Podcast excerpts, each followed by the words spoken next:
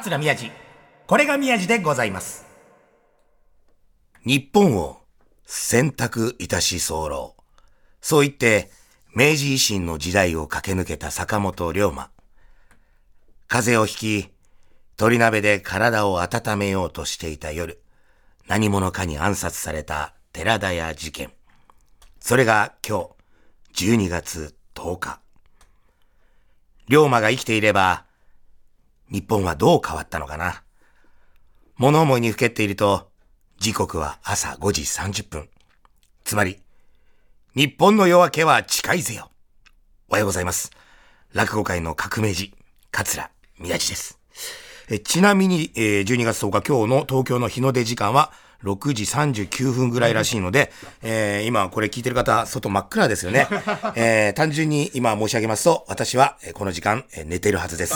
起きてません。リアタイを一度もしたことない、桂宮治でお送りさせていただきます。おはようございます。で、あのーこの間、なんととうとう初めてダウンタウンデラックス、あれもう30年ぐらいやってんすよ。1993年、えちょうど僕は17、8歳、17歳、18歳になる年に放送開始して30年間やってる。だから学生時代からずっと見てる。ダウンタウンデラックスも見てるし、ね、ゴッツとかも、ゴッツええ感じとかもずっと見てて、で、僕あの、学生時代、東京パフォーマンスドールっていう、えーグループが、この、な、アイドルじゃないんだな、歌って踊れてっていう、結構好きで、それの米光美穂さんっていう人がすごく好きだった。あの、穴井優子さんとかね、篠原涼子さんとかがいるグループで、で、僕はあの、なんかわかんないけど、歌がすごい上手であった米光美穂さんが好きで、ずっとなんか応援してたんだけど、その篠原涼子さんは、穴井優子さんと一緒でもうト、もうワンツーでトップを争うみたいなとこにいた、あの篠原涼子さんが、なんかね、ダウンタウンさんになんかもうゴッツとか、もうなんかもうすご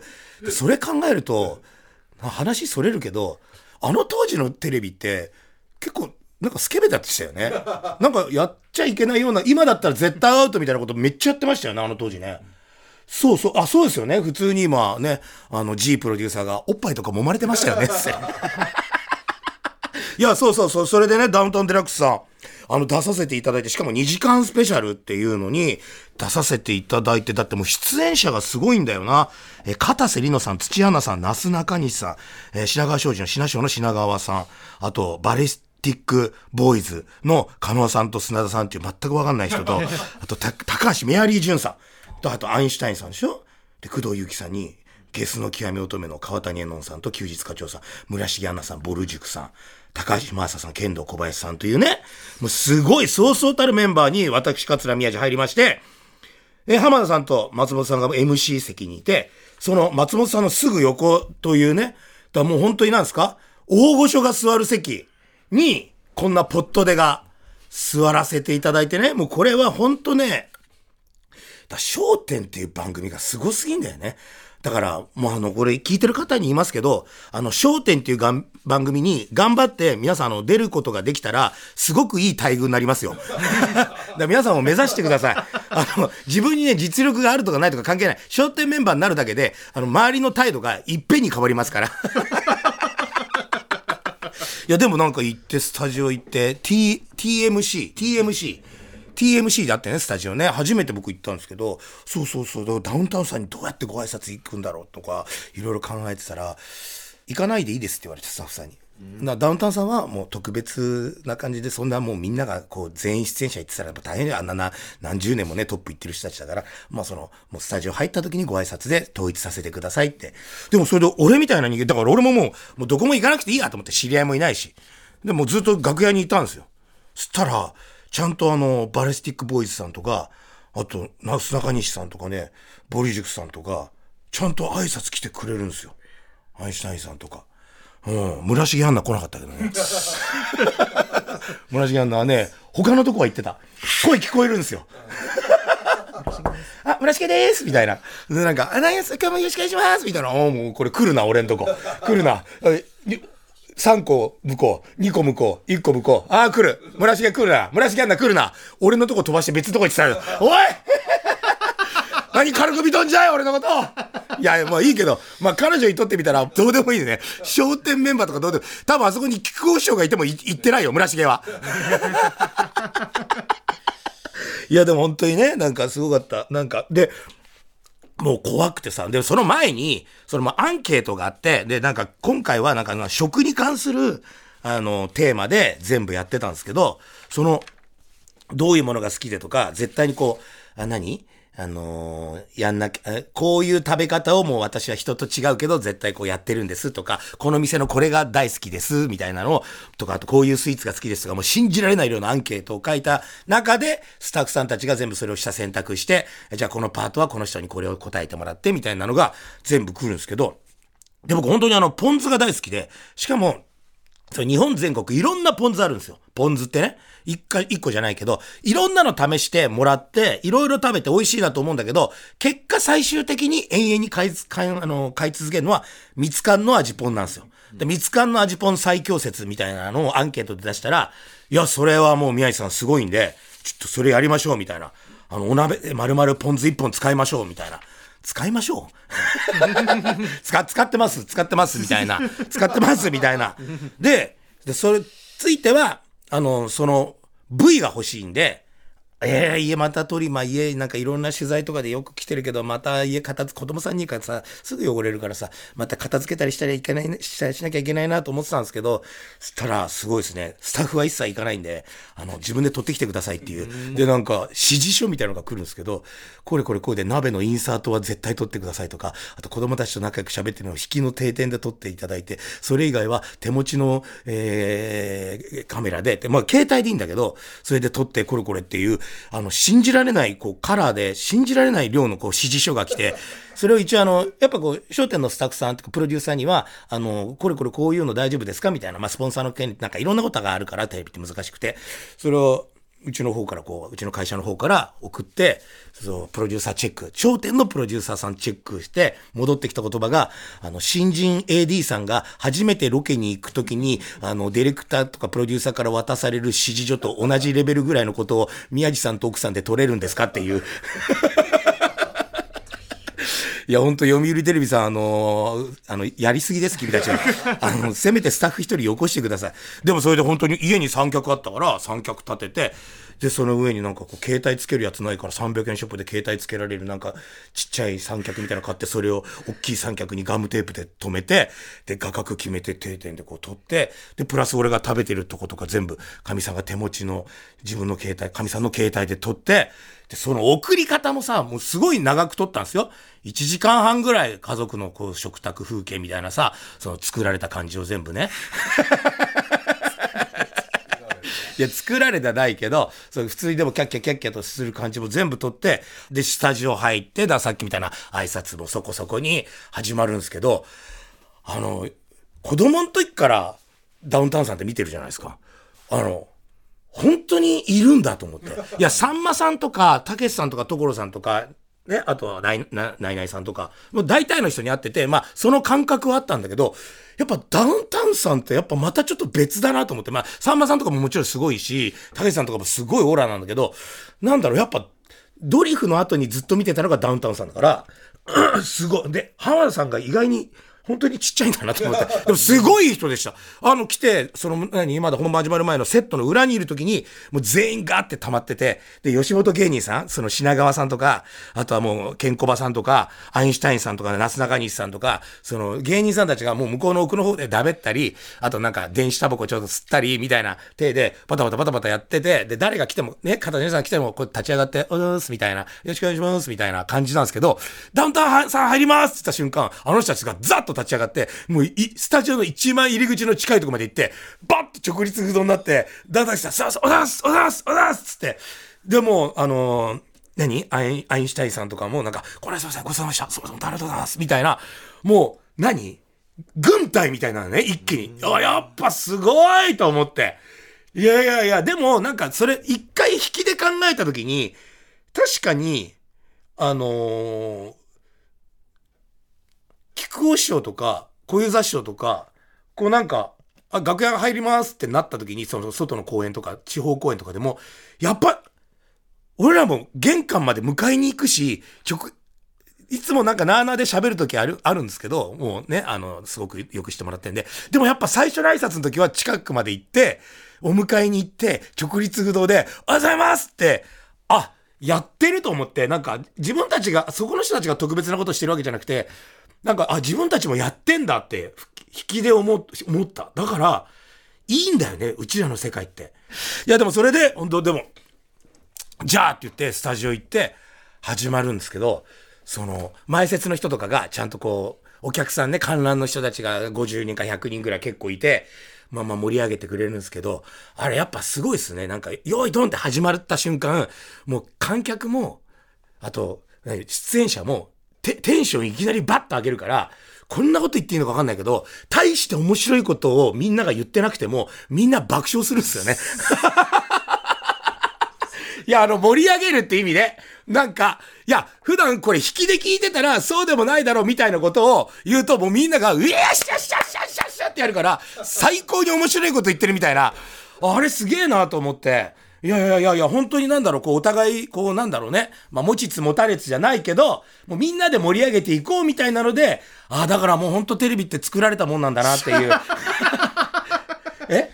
あ、そう、チームワークね。そう、みんなで一個のものを作っていこうっていうね、赤の他人同士が、上辺だけでやっていくみたいな。なんかいい、いいっすね。ああいうの。もうこのラジオはほら、そうじゃないから。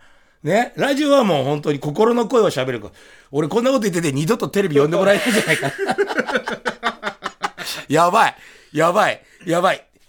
でもやっぱ俺本当に、あれ、なんだろう。あの、人嫌いだから、人嫌いっていうかまあ、極度の人見知りだから、やっぱ基本的に挨拶は、挨拶は全員に、もうわざわざ奥まで行って、そう、吉本芸人さんとかいろんな人に挨拶全員しましたけど、あの、その別に喋りかけるとかもできないし、で、喋りかけられても、すごい丁寧には対応するけど、話が続かないのよ。本当に、本当に喋り下手なんだなと思うんですけど、でも何が一番そのなんか、カメラ回ってる時はいいんですけど、これ何が一番辛いって、あのー休憩時間があるんですよ。2時間特番だから、収録長くて、なんか3パートぐらいに分かれて、1つ目が終わった後に、次のパート撮るまでの間に、15分とか20分ぐらい裏で休憩があって、で、セット裏に、そのなんかね、みんなが、その出演者が、アンケートで書いた、その何お取り寄せする、そのなんか食べ物みたいのがあって、あの、なんか例えばで言うと、あの、川谷絵音さんは、卵かけご飯セット、1万円するんですよ。お米と、なんか、タレと、卵と、さらにキャビア。卵に卵じゃねえかっていう。とかの、だから全部それだけで、あとお水も、炊くためのお水も。それ全部セットになって2合か3合ぐらいのお米で1万円するっていうのとか、あと品川さんだったら福岡のなごみの鮭明太子でしょで、高橋正さんは悪魔のコンビーフと呼ばれる、腰塚のコンビーフ。で、なすなかにしさんの中西さんお茶漬け。にプロセスシーズなんかかけるやつとか、なんかこうみんな、なんか、なんかすごいそういうのを言ってるのが裏にあるんですよ。裏にもう全部、なんかジャーとかもう6台ぐらいあって、で、各、なんかテーブルの上に、その、お取り寄せのものがあってお茶とかも何十個もぐわってあって、で、そこでみんながそれを食べながら会話をするっていうのが休憩時間なんですよ。もう地獄の時間。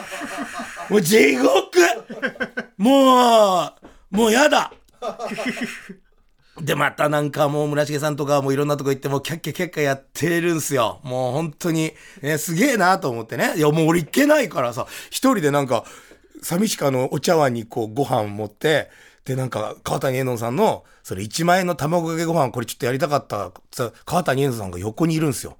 うん、あ、いて、あ、これどうやって食べるんですか？って聞いたら、こう教えてくれて、これをこうやって卵割って上に乗っけて、で、キャビアで、こうお醤油これで、で、もう混ぜないで、ちょっと崩して食べるのが美味しいですみたいなことを教えてくれて、うん、なんかすごい、なんか冷たい感じだったけど、なんとなくめんどくさいこと教えてやるぜみたいな、それぐらいの感じだったけど、これ、これダメ？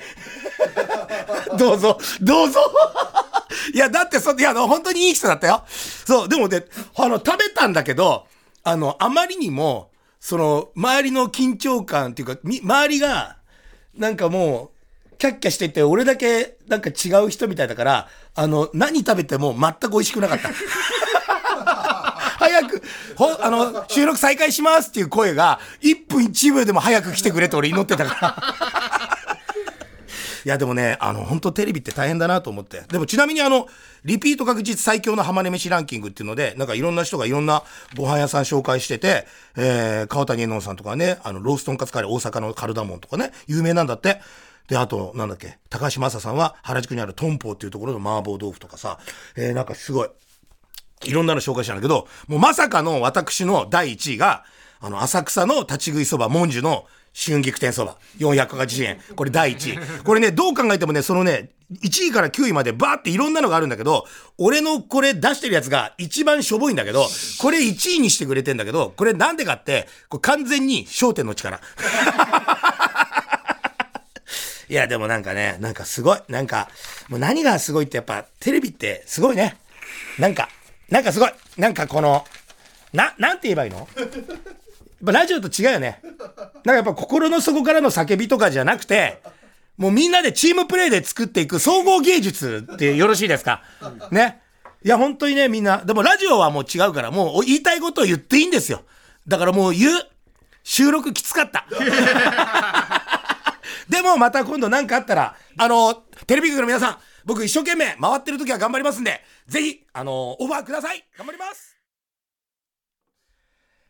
浜田雅俊師匠でチキンライスでした。さあ、ここでメール一通ご紹介します。えー、ラジオネーム、川瀬美さんからいただきました。ありがとうございます。宮地師匠おはようございます。おはようございます。関西在住67歳のおばちゃんです。えー、お若いお若い。12月の思い出。うん、昭和50年代。私は親元を離れ、職場の寮に入っていました。クリスマス前のある夜、突然、隣室の先輩に叩き起こされました。助けて。彼氏に編んでるセーターがクリスマスまでに間に合わへん。一生のお願い。手伝って。その夜、私は朝方までセーターの袖を編み、ミッションクリア。セーターは無事に仕上がりましたが、クリスマスデートの後すぐに先輩と彼氏は別れてしまいました。夜中に叩き起こされ、手伝った手編みのセーター。懐かしい女子寮の思い出です。昭和50手編みのセーターとか着てた人いるよね。昔。何なんですかねあの、あと帽子とかね。マフラーだ。まあ、マフラーが一番。え、セーターなんてかなり、でも昔でもあの、なんか編むやつのさ、棒とか毛糸とかって、手芸屋さんとかあってよく売ってましたよね。今もう全然見ないよね。で、今、手編みのセーター、で、あとさ、あの、胸のとこにさ、彼氏の、あのー、イニシャルを入れたりね、K とかさ、A とかさ、僕、年だったら T とかね、なんか、それを入れて、え、あれを着てね、ありがとう、あったかいよ、みたいな。他のどのセーターよりも、君の愛情が編み込まれていて、とてもあったかい、心まで温かくなっちゃうよ、なんつってね。俺、一回なんかそういうのもらったことなんかあるっぽいんだけど、全く嬉しくなかったの覚えてるな。手編みの枕もらって嬉しい？あれ何でしたっけ？昔あれほつれてさ、引っ張るとさ、徐々にさ、セーターがさ、あの、あのどんどん上に上がっていくみたいなのあってさ、あの、女の子に着せといてさ、紐引っ張るとさ、どんどんどんどん上上がってって、おっぱい見えるかおっぱい見えるかみたいなのがね、そういう手編みのセーターは好きです。桂宮治。これが宮治でございます。これが宮治の宣伝マンさあ、今日は元プロ野球選手古田敦也さんの CM でおなじみ、ハウスドゥの堀川さんにお越しいただいてます。おはようございます。おはようございます。はい。私たちハウスドゥは全国で不動産サービスを展開している会社です。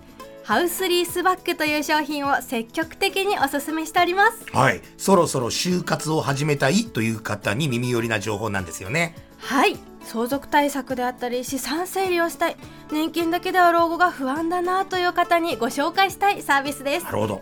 ハウスリースバッグは家を売ってもそのまま住み続けられるサービスです。うん、後継ぎがいないであったり相続人のトラブルを避けたいといった理由で自宅を売ってしまいたいだけれど自宅を売ると引っ越しの負担もあるし引っ越し先が見つからないなんていうケースもございます。なるほど。そこでこのハウスリースバッグをおすすめしているんですね。はい。売った後もそのまま住み続けられるので片付けであったりお家探し住所変更等の手続きも必要ありません。これすごいよね。そのまま住んでていいんですもんね。はい。ありがとうございます。ハウスリースバッグは弊社にご自宅をご売却いただきます代金を受け取るのと同時に賃貸契約を結びます。その後はお家賃をお支払いいただくことでそのまま住み続けることができるんです。ハウスドゥに売ってハウスドゥから借りるってことですよね。はい。相続人にお金で分けられます。また後継ぎのいないという場合には資産整理にもなります。なるほど。相続対策資産整理もできる上引っ越しがいらないってこれありがたいですよね大切な住まいや生活環境も変えずに済む。これも嬉しいね。嬉しいですよね。ここで実際に利用されたお客様からのお手紙を紹介します、はい。子供がいないので自宅の処分を心配していましたが私たちの家なので現金化して自分たちのために使うことにしました。老後のお金の不安もなくなりありがたかったですといただいております。なるほど。今まで頑張ってきた自分のためにという選択肢もあるんですね。はいおかげさまでハウスリースバックは今年の10月で10周年を迎えました。ありがとうございます。これまでに多くの方に喜んでいただいております。詳しく知りたいという方には無料のパンフレットを送ります。また就活に役立つオリジナルエンディングノートもお付けいたします。これ今手元にあるんですけどこの本当エンディングノートってこれなんか本屋さんとかなんかどっかに売っててもおかしくないぐらいのすごい内容ですよね。ありがとうございますまたご自宅にペットを飼われている方であったりタンス貯金をしていて実はご家族に伝えてない資金がある方などにもぜひおすすめとなっております。ぜひ皆さんご活用ください。相談査定も無料です。なお物件によってはお取り扱いできないケースがございます。利用できるか気になる方ラジオでは少しわからなかったなという方も少しでも気になるという方はぜひ一度お問い合わせください。無料パンフレットのお申し込み。お問い合わせは通話料無料0120-350-340 24時間受付中でございます。はい。ハウスリースバックのお問い合わせ無料パンフレットのお申し込みは通話料無料。0120-350-340 0120-350-340までお願いします。これが宮地でございますを聞いた後お伝えください。ということで本日も堀川さんありがとうございました。ありがとうございました桂宮治。これが宮治でございます。あの、イベントの告知があります。さあ、何かと申しますと、えー、この番組 TBS ラジオプレゼンツ、ようこそ宮地でございますというイベントを今まで2回やりましたが、その3、えー、パート3、ねようこそ宮地でございます。その3の番組イベント開催決定いたしました。え、なんと来年の2月13日でございます。来年2月13日の火曜日、ね。え会場は、え今回ね、変わります。え丸の内線東高円寺駅、えすぐでございます。セシオン杉並で開催いたします。え時間は夜の7時、19時開演でございます。2月13日火曜日、ようこそ宮地でございます。その3、えセシオン杉並で夜19時からの開演が決定いたしました。チケットの先行予約、これなんと、今日のこの放送終了後からチケットピアで受付開始します。これ聞いてる方。あの、本当に大丈夫です。あの、もう来なくてもいいんでチケット買ってください。お願いします。え絶対に申し込んでください。まあなんでかと申しますと、このね、先行の申し込み数っていうのが、この番組は人気あるのかな？ないのかな？宮地はどういう感じなのかなっていうのを、こうチェックするらしいんですよ。だからもう、もう何度も言います。もう来なくていいから先行予約してください。お願いします、本当に。ぜひぜひぜひ。そしてなんと、今回ゲスト、前回が、えー、牧田スポーツさん。その前、第1回目が、えー、南海キャジンズの山里さんでした。そして今度第3回、すごいです。ビッグネーム来ました。関根勤さんです。ありがとうございます。関根勤さんです。だからもう、えー、何が？もうあの、ミヤ、ミヤキンラジオ？どういうこと？でもも、だから、もう黒、黒子とグレコ、やりますよ、これ。ね？あの、許可もらえたら。だからいろんなコントとかもできるんで、あのちょっとぜひね、見にき、あの、見に来てください。えーゲスト、関根勤さん、2月13日火曜日です。ようこそ宮地でございます。その3が、えー開催されるので、この番組終わったら、えー先行、申し込みありますんで、必ず申し込んでください。ありがとうございます。よろしくお願いします。さあ、そんなこんなで番組ではあなたからのメッセージをお待ちしております。アドレスは、宮地905、アットマーク tbs.co.jp、miyaji905、アットマーク tbs.co.jp です。番組で、えーメッセージ紹介させていただいた方には、魅惑の宮地ステッカー差し上げますので、住所をお忘れなく。また、過去の放送はすべて、ポッドキャストで聞くことができますので、ぜひ聞いてください。えー、旧ツイッター X のハッシュタグは、えーこれ宮地、これがひらがなで宮地が漢字です。ということで、それではまた来週お会いしましょう。聞いてくれてありがとうございました。桂宮地でございました。テレビ番組に出たいです